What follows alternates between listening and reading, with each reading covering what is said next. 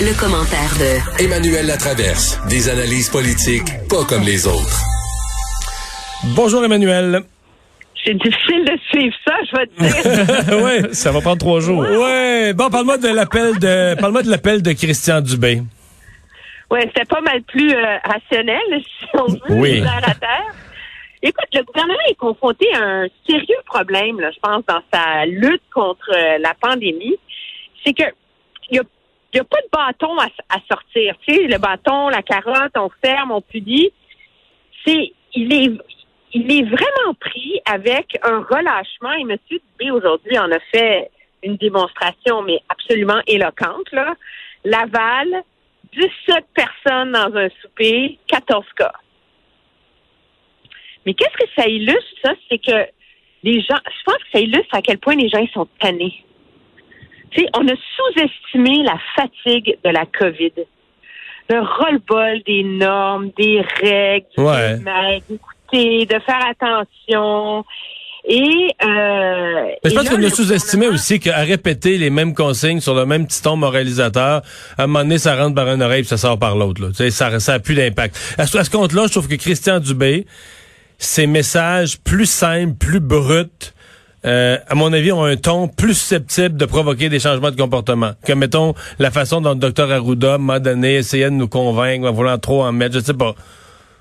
Ben, c'est parce que le risque qu'on a, c'est qu'on se demande si, tu sais, ça fait, ça, ça a commencé lundi, on s'en rappelle, hein, avec monsieur, euh, monsieur Legault qui tirait sur la sonnette d'alarme du relâchement généralisé.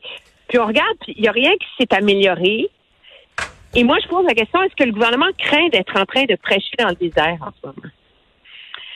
Face à la prise de risque euh, des gens, je pense qu'il, en tout cas, je pense que la question se pose, là, parce que c'était vraiment comme un plaidoyer du cœur, là, tu sais, presque Ouais. qu'a lancé euh, M. Dubé aujourd'hui. Moi, j'ose espérer que leur système de, de code couleur, là, de niveau d'alerte, là, un peu comme la sub-feu, là, quand on va en camping l'été, va peut-être permettre de... Dis-moi dis-moi comment tu le comprends, toi, parce que là, ça va sortir la semaine prochaine. Dis- Dis-moi ce que tu en comprends du code de couleur. Mais de Mais son moi, utilisation aussi, là.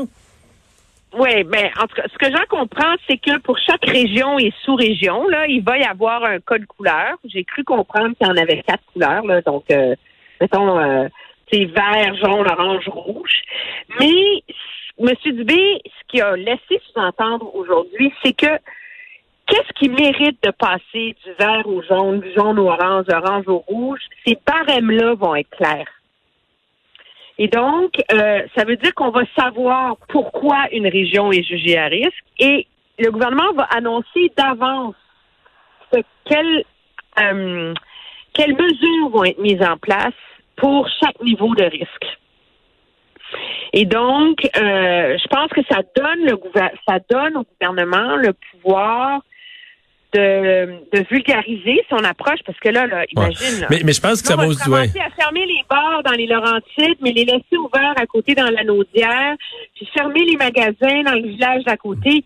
Ça peut Mais c'est quoi? Ça peut marcher dans le sens que ce que ça peut faire, là, c'est que souvent les gens sont plus à l'écoute de leur de leurs gens de proximité. Donc si si le scénario arrive que je sais pas moi dans une MRC là euh, où, la- région des Laurentides les bars ferment puis pas dans la ou peu importe. Je veux dire, localement, les maires locaux, les élus locaux, le- les entrepreneurs, les présidents de chambres de commerce vont peut-être gronder leur propre population en disant, hey, là, là, gagne, euh, voyez-vous comment on est cave ici, nous autres, on, il nous arrive telle, telle, telle fermeture parce que le nombre de cas s'est multiplié, les autres continuent à fonctionner. Nous, tu comprends? Et là, tu vas peut-être amener une responsabilisation plus que plus que le, le- le directeur national de toute la santé publique de tout le Québec qui pontifie, là, tu comprends-tu? Oui, puis je pense que les gens vont se sentir concernés par la hausse des cas dans leur propre région. En ce moment, là, je disais, où tu habites au Québec, là? Tu sais, mettons, en, en, en Outaouais. 184 cas, ça, 8 millions de population, là. Pas s'énerver, on s'entend, là. Non. On s'énerve parce que c'est à la hausse, là. 184, là.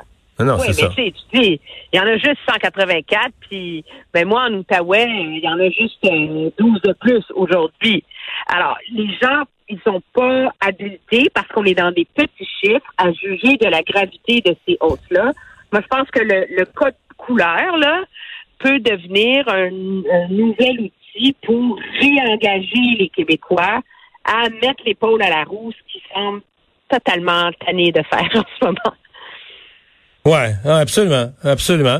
Euh, bon, euh, après ça, ben c'est c'est les sanctions. Est-ce que est-ce qu'on va arriver à faire des sanctions exemplaires à mener un propriétaire de bar ou un propriétaire de commerce ou des gens qui qui exagèrent, qui trichent, en faire des qui se font ramasser puis en faire des, des exemples pour les autres? Là, ça c'est la grande Ben, question. Ils veulent le faire, mais c'est pas simple à faire parce que pour donner des sanctions, il faut qu'il y ait un, un j'ai procès verbal là, qui est le mot des Français, là, un constat d'in- d'infraction démis.